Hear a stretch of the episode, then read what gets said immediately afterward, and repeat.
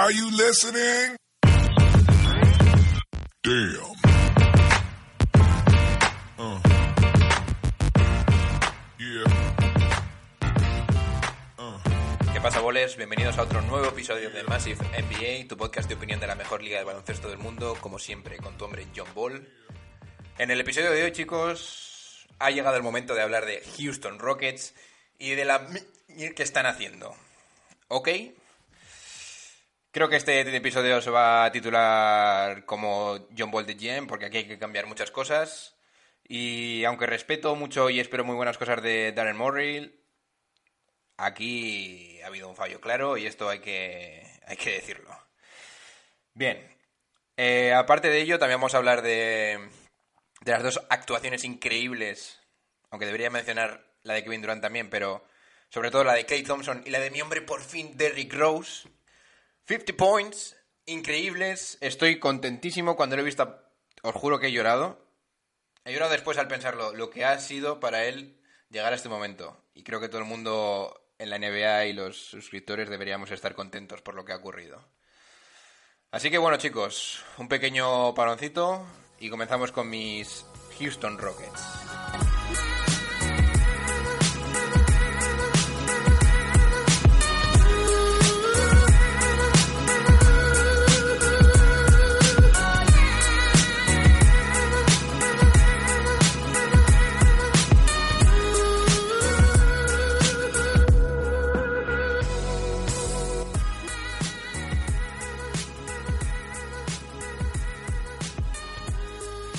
¿Qué pasa, boles? Estamos aquí con la primera sección de Massive NBA, los Houston Rockets. Ok. Bueno, para quien no lo sepa, chicos, actualmente los Houston Rockets están con un récord de 1 a 5, eh, siendo el peor equipo de lo- del oeste. Son los superados por los Phoenix Suns, que madre mía, los Phoenix Suns no pueden tener más lesiones y evidentemente no está Devin Booker, no sabemos hasta qué hasta dónde pueden llegar, pero como he dicho, los Houston Rockets perdieron el otro día contra Portland en un 104-85. Sí, es verdad que no estaba James Harden, pero no debería ser. O sea, fue para mí una especie de paliza. Bien, esto coloca a los Houston Rockets, como ya he dicho, con 1-5 en la temporada. Y. esto está mal, chicos. Esto está muy mal. He querido esperar un poquito a ver cómo jugaban contra Portland y a ver cómo qué sensaciones tenían con Chris Paul y con Carmelo Anthony de titular, pero esto no puede seguir así, chicos. Vamos a ver. ¿Por qué están jugando tan mal? Primera parte de esta estructura. Bien. Os recuerdo que hace no mucho, para los que nos hayáis eh, eh, los que hayáis seguido la saga de John Ball de GM, expliqué un poquito de cómo iban los Houston Rockets, de qué iban este año. Básicamente en el, en el verano decidieron deshacerse de mi hombre Trevor Ariza y de Luke Mbamute. Destacar sobre todo la figura de Trevor Ariza porque para, para los que han visto mucho a los Houston Rockets, ellos saben que Trevor Ariza era esa pieza que encajaba perfectamente en el sistema de Houston Rockets. ¿Por qué digo esto? Porque Trevor Ariza anotaba de catch and shoot, de la misma forma que hace PJ Tucker. Y dirás, vale, no, pr- no, no hace falta desprenderse de... No, no es ningún problema desprenderse de Trevor Ariza si tenemos a PJ Tucker. Pero yo te digo, sí, si hay un problema, porque aparte que la diferencia de edad es bastante obvia entre los dos, la forma y la mecánica de tirar de Trevor Ariza es bastante más rápida y sus porcentajes en otros mm, lugares de la cancha, en la línea de tres, son mejores. Siendo PJ Tucker un mejor tirador de la, de la esquina y Trevor Ariza básicamente tiene un porcentaje aceptable desde todos los puntos del triple. De acuerdo. Eso fue una de las primeras mm, liadas que yo estaba un poquito en desacuerdo. Pero, bueno, te trajiste, siendo Darren Murray, a Carmelo Anthony, dando una especie de indicación de que, ok, perdemos un poquito de defensa, pero lo vamos a compensar con, la, con el ataque. Yo tenía mis dudas en cuanto a ello, porque yo no sé si Carmelo Anthony es ese jugador que se encaja en la estructura de juego de Houston Rockets y se está viendo que no, que no es así. Mucha gente dirá, ok, pero Carmelo Anthony en principio es mejor que Trevor Ariza. Yo digo que no, pero la gente normal Acepto esa premisa. Y yo te digo, vale, puede ser mejor, pero no en este, en este sistema. Y si me apuráis, no en el sistema que está jugando la NBA actual. Vale, dicho eso. eh, no puedo obviar, evidentemente, que ha habido ciertas lesiones de James Harden estos últimos dos partidos. Y que la trifulca en el Staples, os recomiendo que escuchéis ese podcast que hicimos, pues ha hecho que haya ciertos jugadores que estuvieran... eh, bueno, ciertos jugadores no, ha hecho que Chris Paul estuviera sancionado durante dos partidos y eso se ha reflejado también en las... eh, en el récord. De acuerdo. Así que chicos, por dejar este punto de los Houston Rockets atado, creo que habría que empezar a sonar las alarmas. Estáis 14 avos en el oeste. Mm, el, el- juego no funciona, no es fluido como antes. Capela no está tan a su nivel como yo esperaba. Y las sensaciones son que mi hombre Carmelo Anthony no está bien. Y lo que eh, llevaba por detrás su fichaje no era correcto. Y con ese punto nos metemos en el punto que ese es el que de verdad quería tocar, como ya os podréis imaginar, como John Ball de GM, fanático cabreado, locura. Carmelo Anthony. Vamos a ver. Carmelo Anthony, tío. Hay tantos frentes por los que empezar que... Madre mía. Empezaré diciendo que Carmelo Anthony está promediando como titular solo un 30% en tiros de campo. Que eso ya es, me parece lamentable. Y...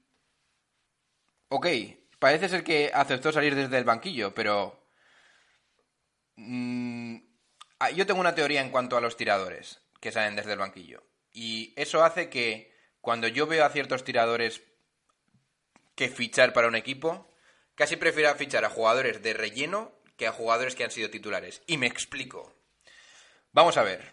Como, ya como vosotros bien sabéis, los jugadores de la NBA tienen un entrenamiento bastante largo. Eh, de los más largos, por ejemplificarlo de alguna forma, Ray Allen llegaba horas antes a un partido solo para tirar en cada posición triples, lo que hizo valer un anillo a LeBron James. Pero bien, no me quiero meter en ese tema. Todos los jugadores tienen un calentamiento anterior a los partidos en los cuales están, pues digamos, con la mano caliente, ¿no?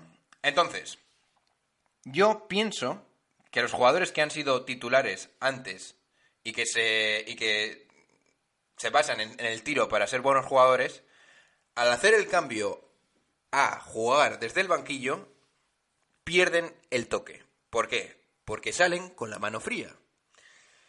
Y eso creo que le afecta muchísimo a Carmelo Anthony será una de las causas por las cuales él no quiere salir desde el banquillo. Cosa que entiendo, pero lo que no entiendo, y aquí es donde tengo que pegar el palo, es que por encima de todo tú eres un jugador de un equipo. Y si alguien, tu coach o tu general manager te dicen, Carmelo Anthony, creo que tú vas a ser mejor jugador desde el banquillo ahora mismo. No estás en tu prime, no promedias 25 o 28 puntos, creo que llegaste a promediar hasta 30 en una temporada con junto con eh, Allen Iverson, si mal no recuerdo. No estás, en, no estás en tu prime, nosotros te necesitamos desde el banquillo, jugando probablemente con James Harden en unos 8 o 10 minutos cuando se cambian los titulares. Ahí creo que puedes llegar a promediar hasta 14 puntos por partido. 14, 16. Y no te niego que vais a terminar algún partido, sobre todo si jugamos con small ball, small ball y en el otro equipo no hay un, jugador muy alto. ¿De acuerdo? Pero me cago en 10, eh, Carmelo Anthony. ¿Por qué no eres capaz de ajustarte a este, a este tipo de, juego? Y digo más, ¿por qué no eres capaz de ajustarte a la liga, tío? Yo no sé si habéis visto a los Houston Rockets, yo he visto el partido de Portland, me lo he visto entero. Cuando juega Carmelo Anthony, da la sensación de que, ok, les dan, les, le dan balones para jugarse. Y los balones que se, que se tira, el 30-40% son de jab steps, o sea, hacen pivote, hace pivote, pivote hacia un lado, amagas hacia un lado y te tiras un, tiro. Y no me digáis que no habéis visto este tiro de, de media distancia porque lo sigue haciendo. Y es específicamente lo que yo creía que tenía que mejorar y cambiar. Y empezar a hacer cash and shoot, como hace mi hombre Cliff Thompson, que puede meter 50 puntos con 96 segundos con el balón en su mano.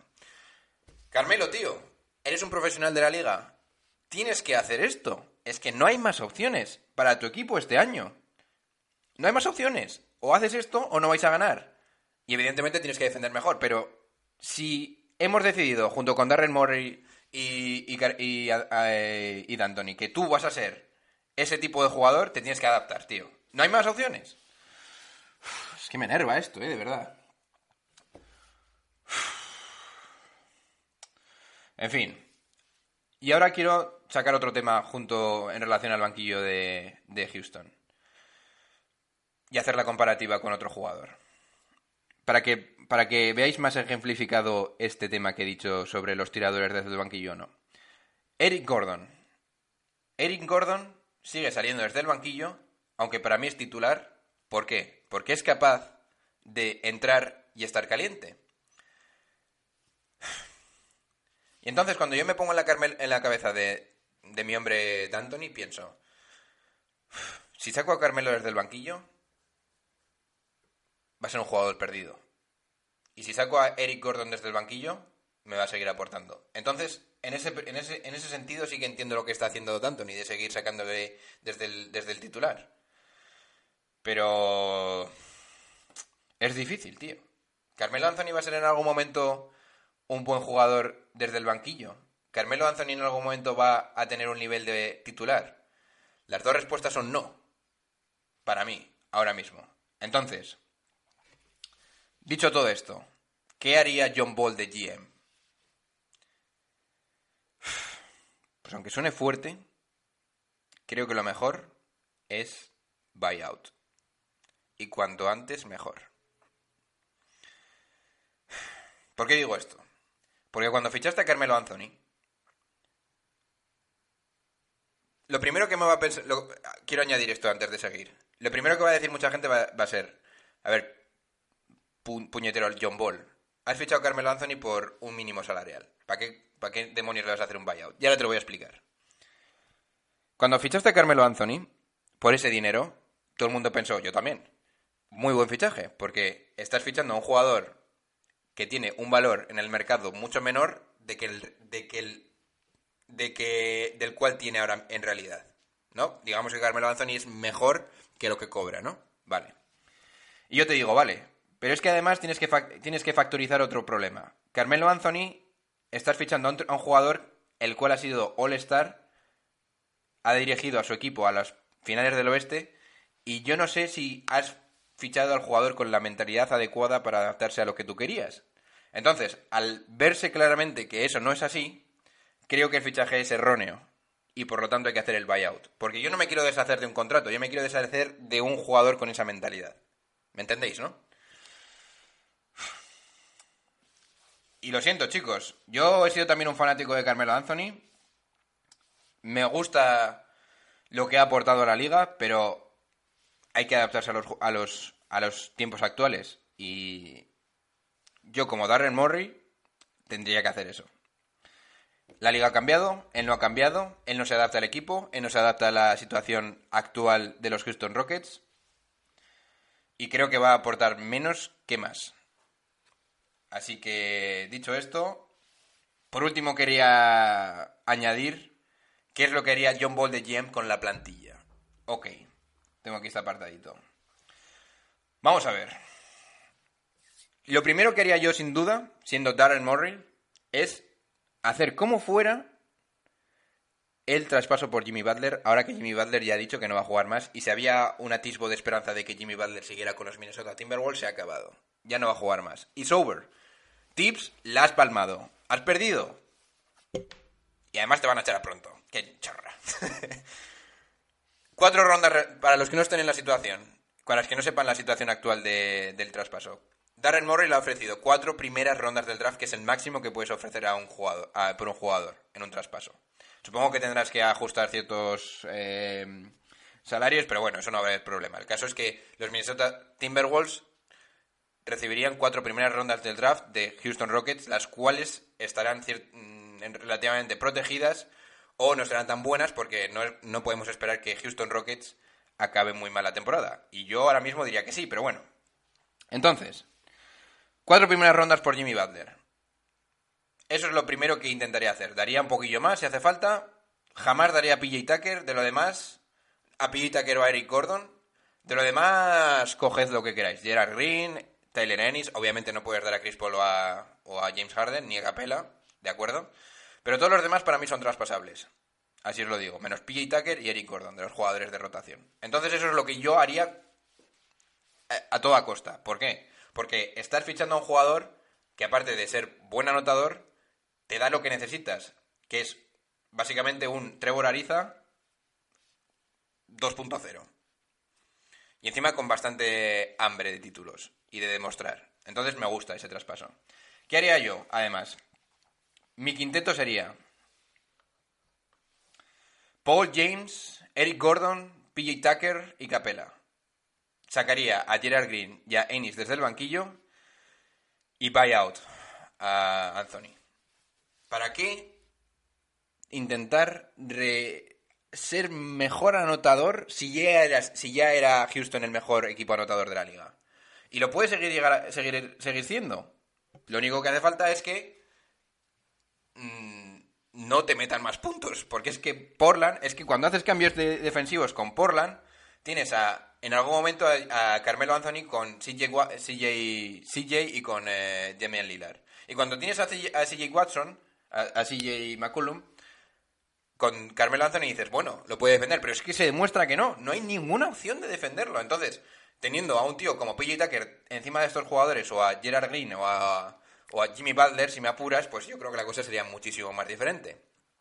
Las ayudas estarían bien hechas, Carmelo eh, Jimmy Butler enfocaría bien al jugador ofensivo a atacar el aro por, donde- por el lado que está Capela y todas, eh, todas estas pequeñas cosas que no están pasando con Carmelo Anthony. Así que, dicho esto, para zanjar este primer apartado de Houston Rockets, los Houston Rockets están fatal, peor, eh, eh, segundo peor equipo del oeste, con un récord de, de 1 a 5. Te han vapuleado en Portland. eh, te ha vapuleado Portland, perdón. Tienes que deshacerte de Carmelo Anthony. Yo le haría un buyout cuanto antes. Tienes que traer a Jimmy Butler por cuatro primeras rondas del draft o lo que sea. Porque tu tiempo de ganar es ahora y se te está yendo de las manos. Y Eric Gordon, Piggy Tucker son los jugadores que necesitas. Tucker de 4. Punto. Si, todo fuera bien, Jimmy Butler de 3, Eric Gordon de- desde el banquillo. Punto. Espero que, que este tema haya quedado claro. Así que vamos a hacer un pequeño paloncito y me meto con las actuaciones de Clay y de mi hombre D-Rose.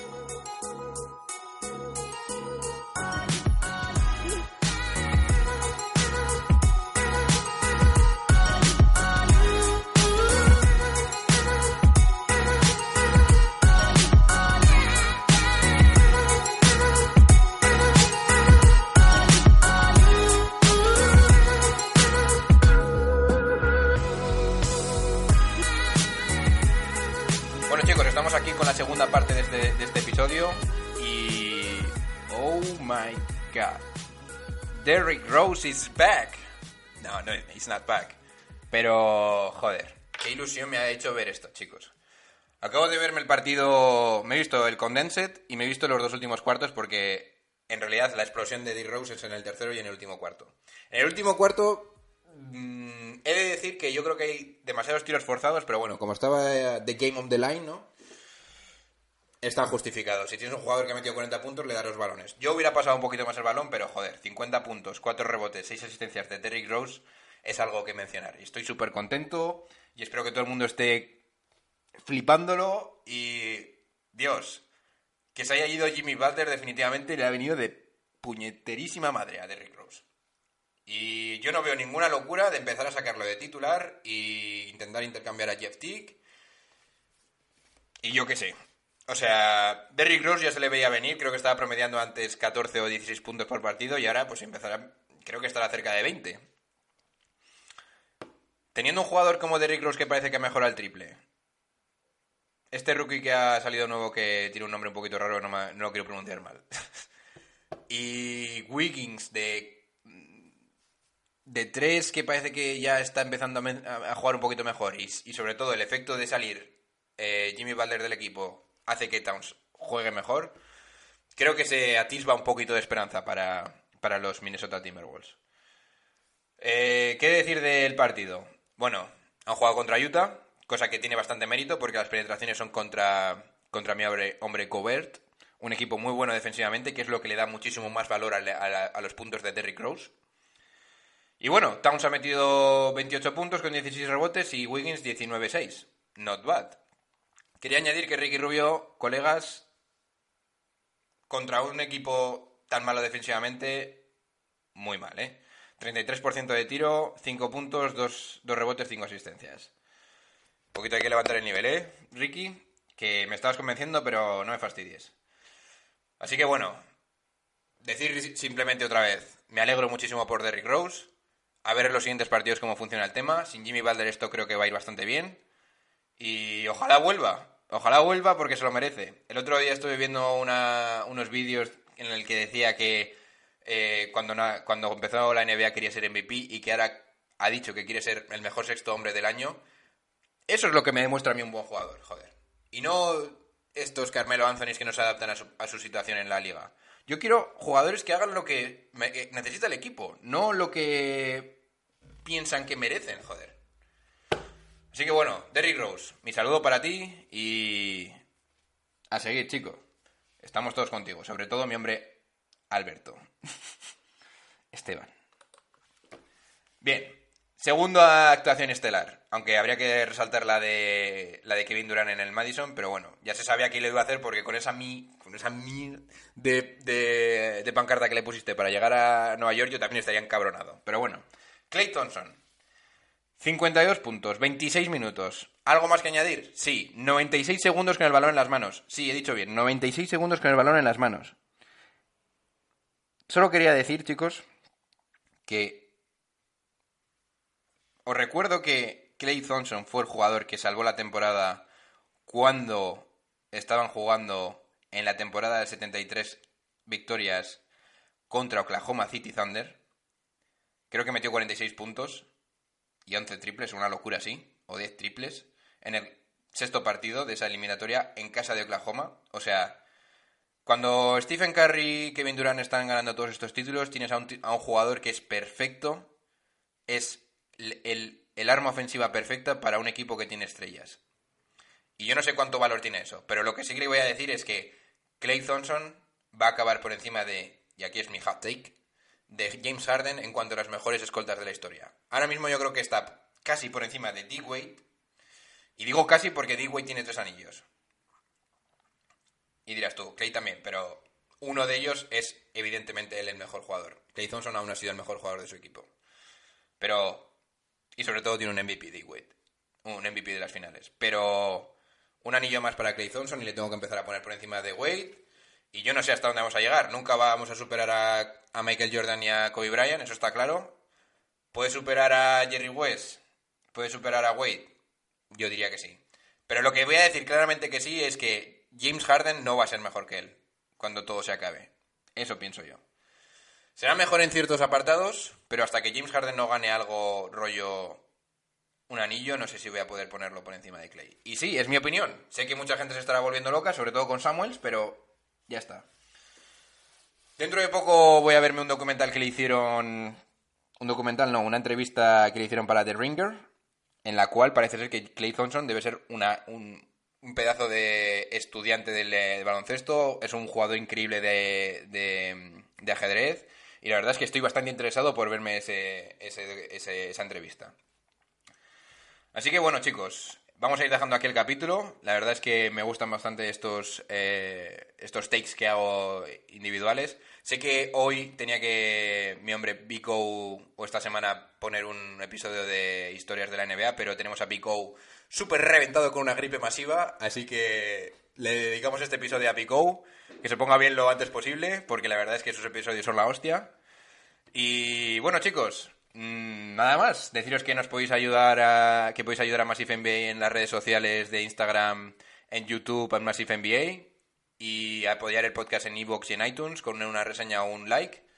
O con algún comentario para que siempre los leemos. La verdad es que la cosa está súper interesante. Y nada, chicos, se despide, se despide de ustedes vuestro hombre, yo.